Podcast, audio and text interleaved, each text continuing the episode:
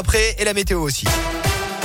Et à la une ce matin, 39 blessés légers intoxiqués par les fumées. Bilan définitif de l'impressionnant incendie hier matin de la Banque de France à Chamalières. Un des bâtiments du site a été touché par les flammes. Près de 70 sapeurs-pompiers venus de tout le département et équipés d'une vingtaine d'engins ont été mobilisés pour circonscrire l'incendie. Le feu serait parti du laboratoire de design des nouveaux billets pour une raison encore inconnue. La production n'a donc pas été touchée directement.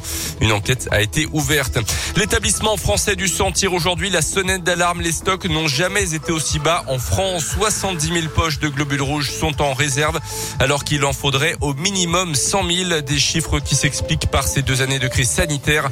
Certaines collectes dans les entreprises et les universités ont également été annulées et les personnels de l'établissement français du sang ont eux-mêmes été touchés par le virus et ont donc dû s'absenter pendant quelques jours. Pourtant, les besoins pour les patients sont toujours nombreux. Le docteur Brice Porot est médecin responsable de l'établissement français du sang dans la région pour tous les patients qui ont besoin de transfusions, des transfusions régulières. Ce sont des patients qui ont des maladies du sang, des patients qui ont des cancers, euh, qui ont besoin de chirurgie ou encore pour les accidentés de la route. Eh bien, la transfusion est vitale et donc seuls les dons, seule la mobilisation des donneurs, eh bien, va permettre de maintenir ce, ce, système transfusionnel en France. Chaque jour en France, ce sont 10 000 dons qui sont nécessaires et dans notre région euh, Auvergne-Rhône-Alpes, ce sont 1400 dons par jour et donc euh, c'est vraiment une mobilisation sur la durée qui est indispensable. L'EFS appelle donc à la mobilisation de tous. Pour donner son sang, il faut avoir au moins 18 ans et peser 50 kilos. Le passe vaccinal n'est pas obligatoire pour donner. En cas d'infection au Covid, il suffit d'attendre 14 jours après la disparition des symptômes ou 14 jours après avoir été testé positif. Plus d'infos euh, sur le site internet de l'EFS. Dans l'actu aussi, un ancien ministre de Nicolas Sarkozy rejoint la majorité présidentielle. Eric Woerth annoncé hier son ralliement au mouvement d'Emmanuel Macron qui n'est toujours pas officiellement candidat. Selon lui, le chef de l'État est le mieux à même de défendre l'intérêt de la France et des Français.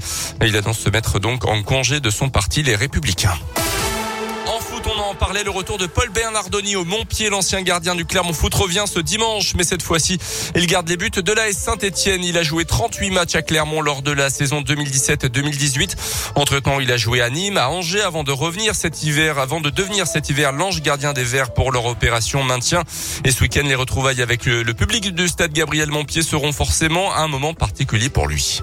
Honnêtement, j'ai vécu vraiment une année euh, extraordinaire. J'étais avec ce coach-là, enfin déjà Corinne Dirk, puis après euh, Pascal Gassien. Bah, c'est là où entre guillemets je me relance hein, et donc euh, un excellent souvenir. Pour moi, quand j'y allais, on jouait devant 1500 personnes, mais, je sais qu'ils seront là. C'est les plus, comme je dis, hein, c'est c'est les, plus fidèles, c'est ceux qui sont là depuis le début. Et, je serais très heureux de voir mon pied plein parce que parce que c'est une ville qui mérite ça et je suis content pour le club. Clermont-Sainté, 24e journée de Ligue 1, c'est dimanche à partir de 15h. Et puis la Coupe de France, Nice qualifié pour les demi-finales après avoir euh, écrasé Marseille 4 buts 1 en euh, quart de finale hier soir. Les Aiglons joueront contre Versailles, un club de National 2 qui a battu Bergerac au tir au but.